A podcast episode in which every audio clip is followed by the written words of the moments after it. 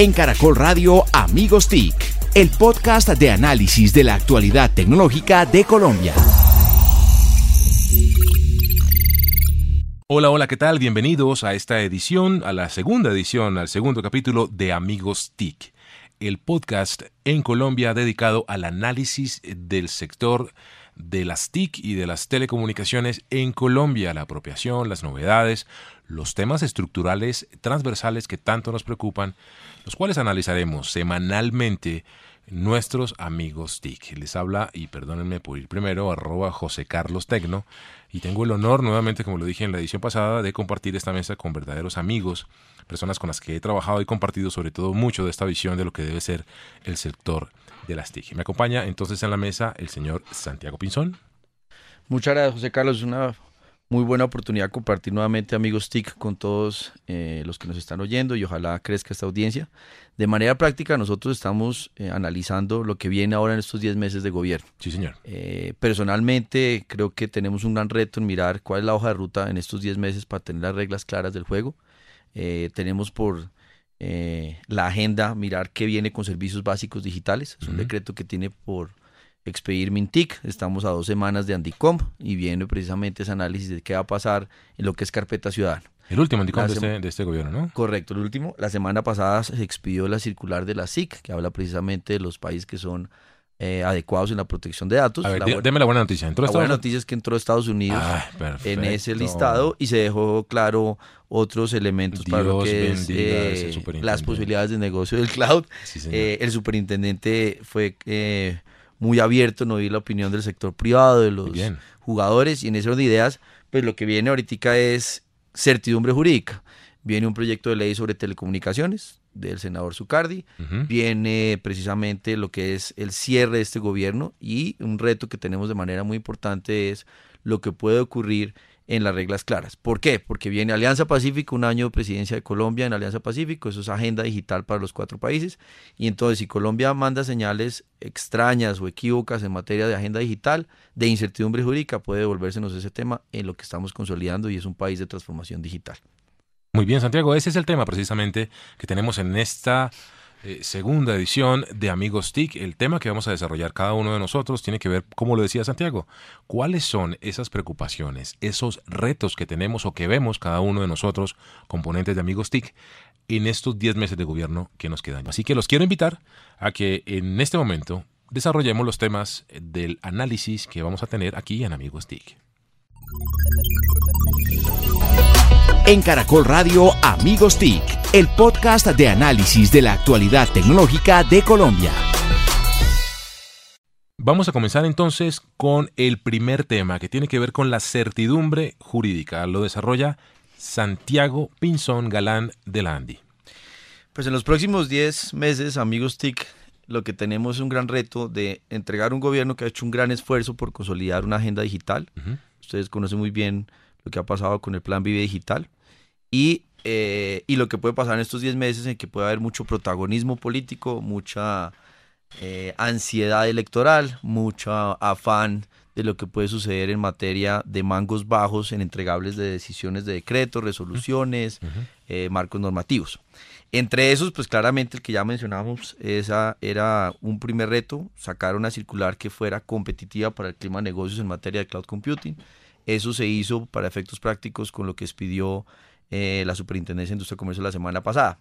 ¿Qué otros retos viene? Y es el análisis de lo que puede ser unas reglas del, del, juego que pueden cambiar. Hace seis meses más o menos tuvimos la reforma tributaria y se presentó un freno digital en lo que ocurrió en materia de apropiación tecnológica, porque se nos volvió más costoso el consumo de datos, más costoso los computadores, más costoso por el IVA también el tema de tabletas y de celulares. Entonces, el, el, la alerta que ponemos acá es que las decisiones no se piensen en estos 10 meses, sino en la cancha que tenemos que construir para los próximos 10 años.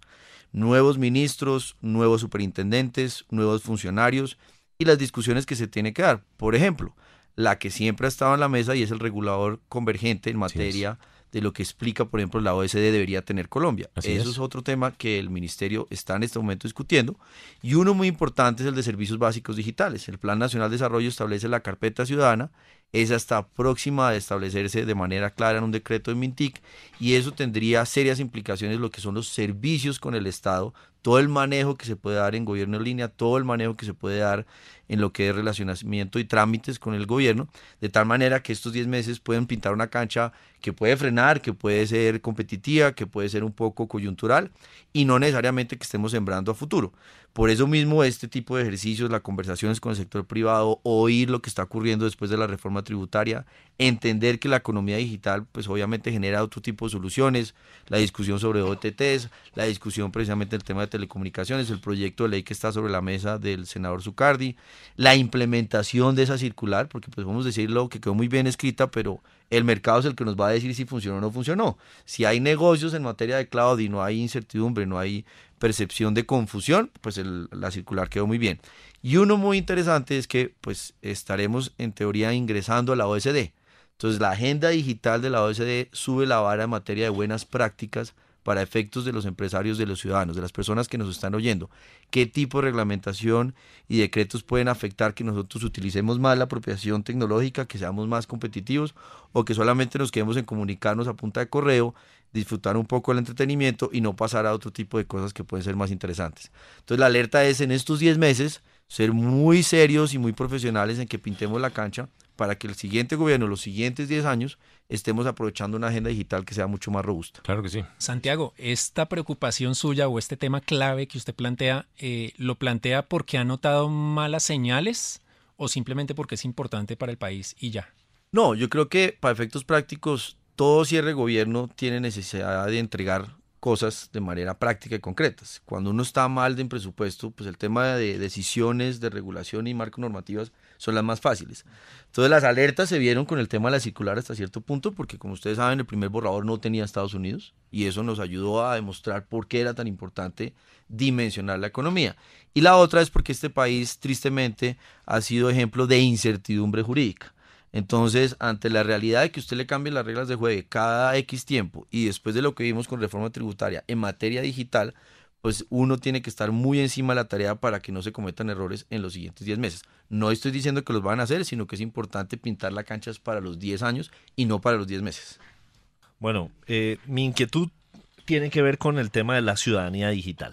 Y creo que el desafío que tiene Mintic y que tiene en general el Estado es de no solamente pensar en que el ciudadano digital es el servidor público, es el docente en instituciones educativas en todo el país. Desde luego, es muy importante que estos dos actores estén en un proceso de transformación digital, porque nada sirve, nada ganamos si los usuarios slash consumidores seguimos apropiándonos de modelos disruptivos si en el Estado, si en el aparato legislativo no se entiende que hay unas economías emergentes, que hay unos modelos que son disruptivos y por ende, eh, pues eso exige pensar de una manera diferente eh, desde el ámbito jurídico, desde el ámbito normativo, con todos los ah, bemoles y matices que esto tiene. Pero adicionalmente, tenemos que pensarnos como ciudadanos digitales en la medida en que hay apropiación real, construcción social del conocimiento, y entonces le compete eh, esta como una preocupación más transversal, no solamente de Mintic, sino quizás también de educación, quizás de mi trabajo. Es decir, cómo eh, entran a operar modelos como el homeschooling, como el teletrabajo. El teletrabajo también termina incidiendo en otros problemas como la movilidad en las ciudades. Entonces, la ciudadanía digital implica oferta y demanda de una construcción de lo público mucho más eh, exigente desde nosotros y desde el Estado. Muy bien, eh, Víctor. Ahora queremos escuchar a Jole Restrepo con su preocupación que es bastante válida y realmente muy crítica de lo que significa el futuro de la inversión de dineros oficiales en el desarrollo de la ciencia y la tecnología en Colombia. Sí, mi preocupación definitivamente es de dónde vamos a sacar los recursos para seguir eh, investigando, para seguir desarrollando innovación, para seguir soportando y apoyando las nuevas empresas de la economía digital. Realmente eh, ese 10% de las regalías, por muchos factores, definitivamente no los supimos, eh, invertir bien, no supimos desarrollar los proyectos que se necesitaban. Eh, hubo en el sistema, se metieron los políticos, se metió, digamos, el, era difícil toda la gestión de, de, los proyectos y, y, ahora entonces pues me pongo en, en, los zapatos de un precandidato o un candidato presidencial que pregunte, bueno, ¿y qué pasó con el 10% de las regalías? Entonces se va a encontrar con escándalos, se va a encontrar con una ejecución muy baja, con la Contraloría lanzando alertas de por qué eh, la plata no se gastó y, está en una fiduciaria eh, generando unos rendimientos muy bajos. Entonces, en este momento seguramente, en ese momento seguramente el candidato va a decir, bueno, vale la pena o no, y ya cuando se, monte presidente, vale la pena o no seguir con este 10% eh, a, a innovación eh, y tecnología, ciencia, tecnología e innovación. Yo creo que muy probablemente va a tomar eh, una decisión en, el sentido de no seguir con el tema. Hay otras fuentes para apoyar, pero yo creo que esta es una de las fuentes más importantes que se ha logrado para el tema de ciencia, tecnología e innovación y el sistema no ha funcionado y no ha funcionado por muchos temas. Y, y entre ellos, pues hay que decirlo, creo que, que, que liderazgo de, de conciencias hay que, hay que preguntarse sobre, él, sobre todo pues desde que se fue Janet Gija, yo no he vuelto a ver eh, a, conciencias en, en, en, ninguna parte del escenario del ecosistema de ciencia, tecnología e innovación, puede que sea una percepción propia, de pronto están haciendo grandes cosas, pero no las conozco, y entonces en este, en este contexto, pues sí me preocupa mucho qué va a pasar con esos recursos, recursos que además, eh, reitero que ya este gobierno está diciendo, no, no, no, esa plata de ciencia, tecnología e innovación la mejora a, construir carreteras. Eh, las carreteras aportan más al desarrollo de este país, cosa que yo no, no estoy de acuerdo. Entonces es realmente preocupante y para eso necesita plata. Muy de acuerdo contigo, Jole, la situación se pinta bastante compleja. Y en lo que tiene que ver con el sector de telecomunicaciones, pues eh, muchos de nosotros hemos sido testigos de lo que la sobreregulación que tiene este sector eh, en Colombia ha tenido en efectos prácticos del desarrollo del mismo. Eh, si bien las telecomunicaciones deben ser un, servicio de primera instancia con mucho control del Estado y con mucha revisión y monitoreo, mi percepción es que eh, hemos dado ciertos bandazos, sobre todo desde el punto de vista regulatorio, tratar de inventar lo inventado, tratar de entrarle con regulación a cosas que venían funcionando relativamente bien, que al final de la historia le generan a uno muchas dudas del verdadero interés detrás de lo que es el desarrollo del sector de telecomunicaciones. Son muchas las medidas, muchas de ellas pensadas, por supuesto, para beneficiar al usuario, con cálculos eh, econométricos y con miradas realmente estructuradas y con mucha intención de proteger al usuario y de mm, alentar la competitividad o la competencia más bien. Pero eh, hay otras que definitivamente uno realmente no, no, entiende cómo se toman esas decisiones y pues no hay que ir muy lejos a la decisión reciente que tuvo eh, un tribunal, un laudo arbitral que ordena el pago por reversión de activos, por reversión de redes a los dos mayores operadores de Colombia. Movistar. Y claro, esta, esta medida todavía hoy sigue generando mucho ruido a nivel internacional. Ya pasó la ola local. Yo he mirado mucho contenido a nivel internacional y hay muchas dudas de lo que pueda significar para Colombia eh, esta eh, resolución y esta medida, porque además viene generándole la presión al sector. Si bien es un sector cíclico, sobre todo en lo que tiene que ver con la con, lo que le entrega en términos de PIB eh, al crecimiento económico nacional, hay que entender que este crecimiento en Colombia viene en negativo desde hace varios trimestres. Esto es una alerta bien importante. De hecho, hay un informe nacional de competitividad que se basa en, el DANE y en la encuesta TIC, que muestra cómo el porcentaje de usuarios está relacionado directamente con la tasa de crecimiento. Y allí vemos cómo cuando se hace lento la apropiación de tecnología, las tasas de crecimiento económico también se ven impactadas.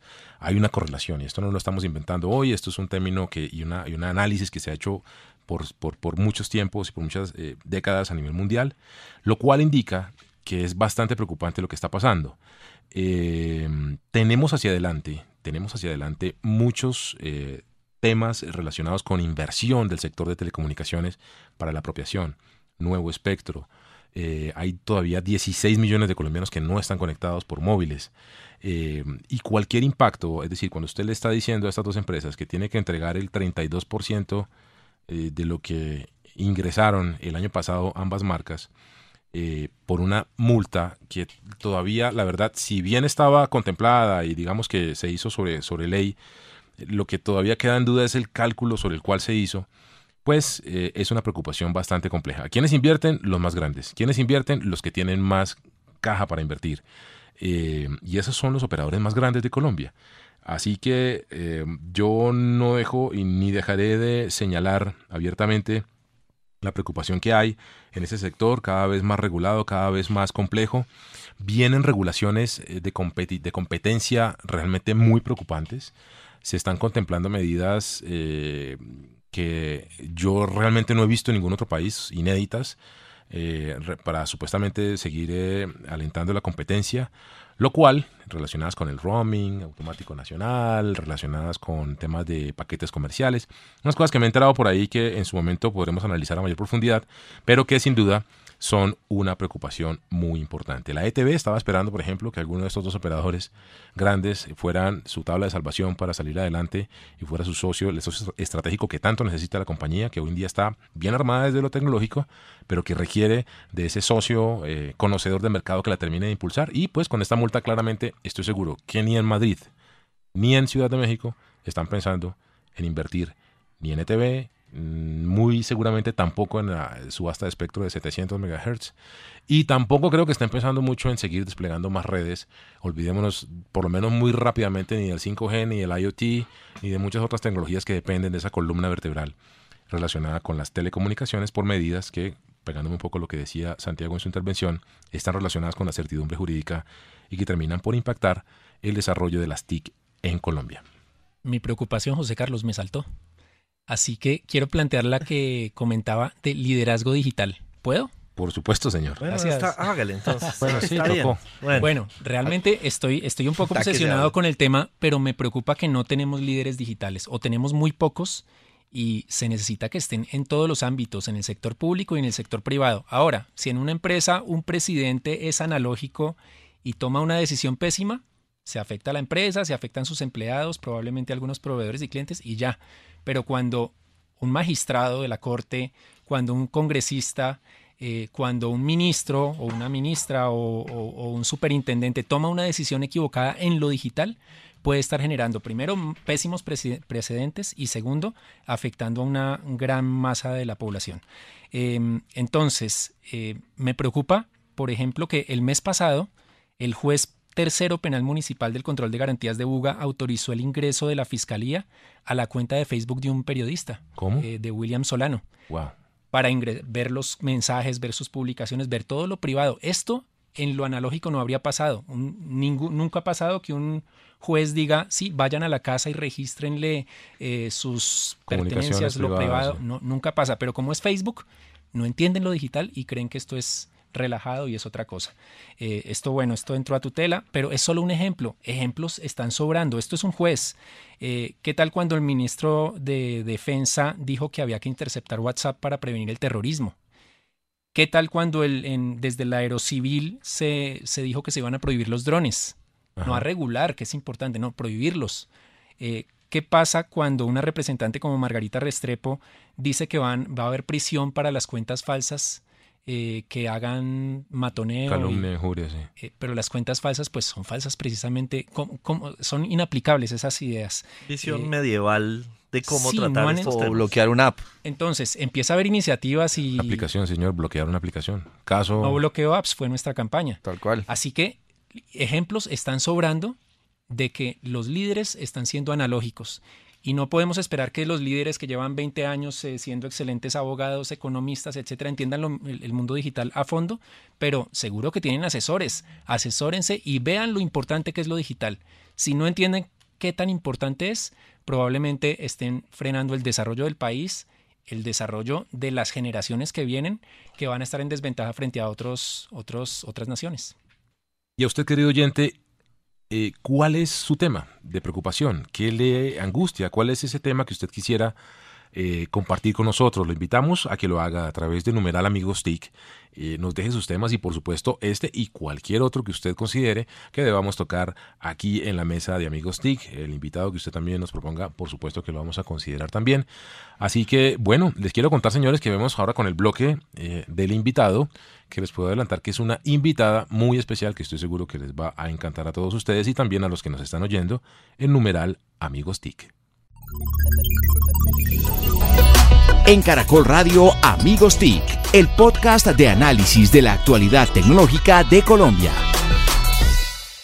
Y seguimos entonces en este podcast de Amigos TIC, en este segundo bloque, el cual es tradicionalmente el que le dedicamos a nuestros invitados. Y tenemos una invitada, señores, muy especial. Ella es María Paula Duque, una persona muy reconocida en este mundo de las TIC. Ella ha sido vicepresidente regulatoria y legal de EPM Bogotá, también fue viceministra del Ministerio de Comunicaciones eh, entre el año 2002 y 2005 y luego tuvo una carrera de más de 10 años en Microsoft, ocupando diferentes posiciones, algunas del cáncer regional y también eh, con el sector público, que es el que ella tradicionalmente ha podido trabajar muy fuertemente, se define además como una persona a la que le encanta mucho eh, y es apasionada de la antropología digital, ojo con esto, y también que ayuda a las organizaciones a cambiar en su estructura de management y de la transformación a través de las TIC.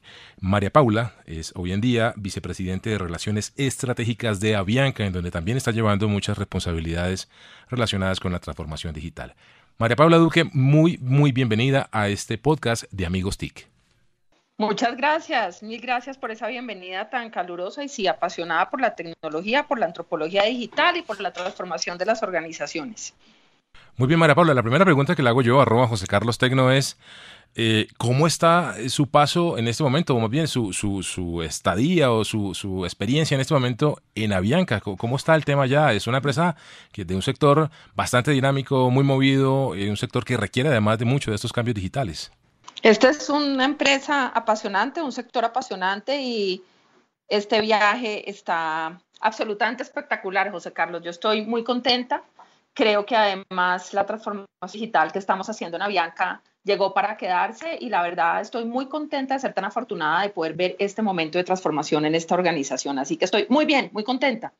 María Paula, le habla Víctor Solano, arroba Solano. Mi inquietud es precisamente, eh, nosotros la estamos invitando más allá de que es una mujer a la que admiramos mucho, no la estamos invitando solo por un tema de género, sino la estamos invitando porque usted está liderando ese proceso de transformación o tiene una responsabilidad muy alta allí dentro de Avianca. Allí la inquietud que nos surge es, eh, y que le surge en general a los empresarios en Colombia, es llevar tecnologías, hacer procesos de transformación con tecnologías le genera resistencias, miedos, incertidumbres al talento humano? ¿Cómo lo están manejando? Yo creo que la parte más apasionante de lo que estamos haciendo es apalancarnos en la gran población de gente joven que trabaja hoy en Avianca. No sé si ustedes vieron recientemente en la revista Dinero, el 63% de los 22 mil empleados de Avianca son millennials, que estaban ansiosos y en realidad abiertos a probar nuevas tecnologías. Avianca era una empresa bastante conservadora en los temas digitales, en la aplicación de lo digital a su gente, a sus empleados, y estamos haciendo transformaciones que arrancan desde lo que uno ve sencillo, pero que claramente fomentan la colaboración. Les doy ejemplo. Eh, lo primero que hicimos fue cambiar el correo electrónico hacia una plataforma 100% de nube. Eso permitió que en vez de tener un correo que se llenaba, que las presentaciones no pasaban, que eran pesadas, todo el mundo tuviera un correo que puede consultar desde cualquier dispositivo. Montamos home office, dos días a la semana de home office para los empleados, que no solo mejora su nivel de vida, sino que reduce los tiempos de traslado y les permite conectarse y trabajar desde cualquier lugar del mundo, trabajando además en una empresa de aviación. Y hace poco lanzamos la intranet. Casi toda la comunicación de Avianca pasaba por correo electrónico, entonces uno tenía que leerse todas las noticias de la compañía en correo.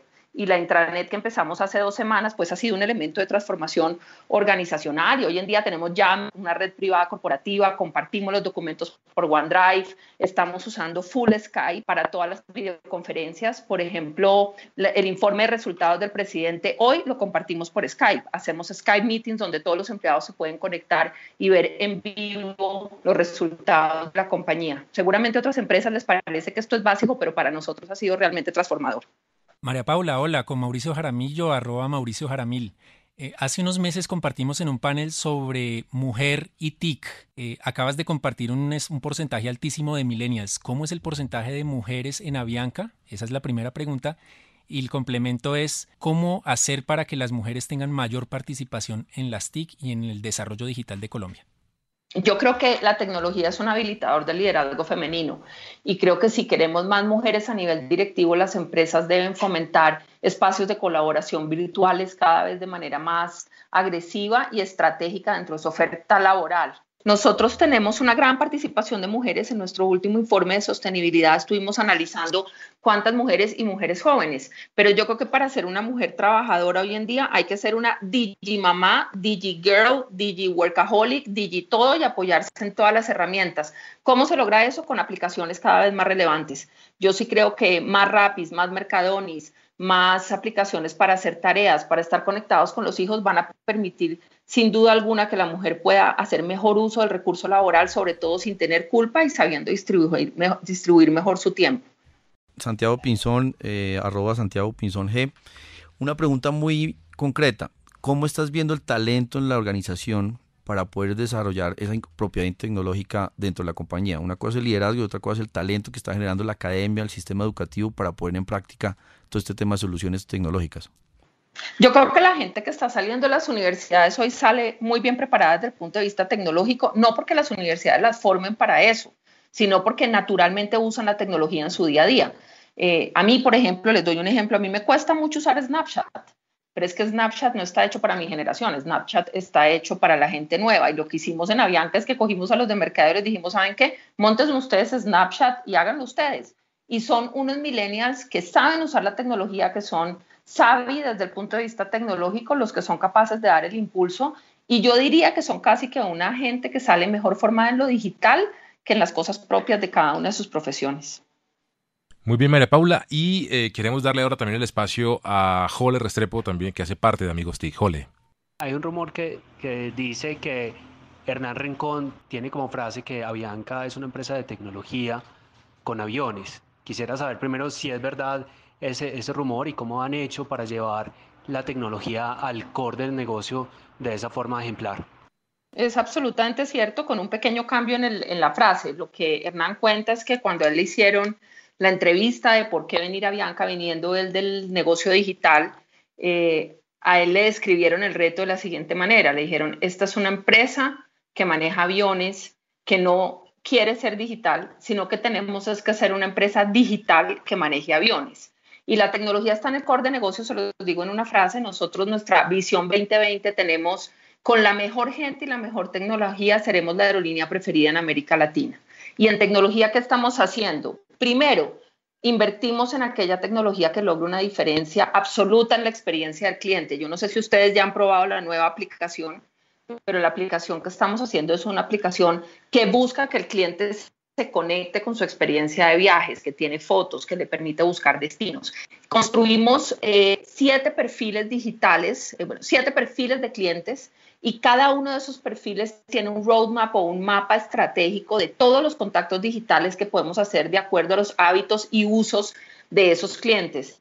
Estamos haciendo mejoras todos los días en nuestra página web y de verdad le estamos dedicando un tiempo muy, muy importante a la innovación en la experiencia del cliente a través de la tecnología. Ya que estamos en un podcast digital, yo resumo eso eh, diciendo que nuestro hashtag es yo sí sé quién es usted.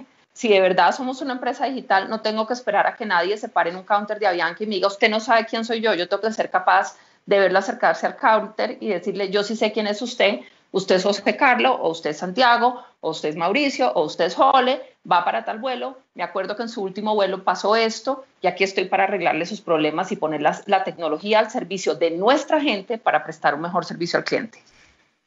Ella es María Paula Duque, se define como una apasionada de la antropología digital. Una última pregunta ya como para dejar un mensaje final. ¿Qué le dirías a las mujeres que están en el proceso de desarrollo profesional dentro del mundo de transformación digital de las TIC? ¿Qué mensaje le darías a partir de tu experiencia y de lo que ya has caminado en este mundo en Colombia y en la región andina? Gracias a ustedes por la invitación y los quiero invitar para que más mujeres vengan y estén con ustedes en este podcast. Eh, necesitamos vernos más y ver más mujeres hablando de tecnología para que otras quieran estar en este sector. Muchas gracias, María Paula Duque. Y seguimos entonces eh, en este podcast de Amigos TIC. Los esperamos en la próxima edición. Vamos a tener nuevos temas de análisis, nuevos invitados y ya con la orden que nos acaba de dar María Paula, muchas más invitadas, mujeres TIC también que nos acompañen y que por supuesto que tienen un espacio total y abierto en este podcast de Amigos TIC. En Caracol Radio, Amigos TIC, el podcast de análisis de la actualidad tecnológica de Colombia.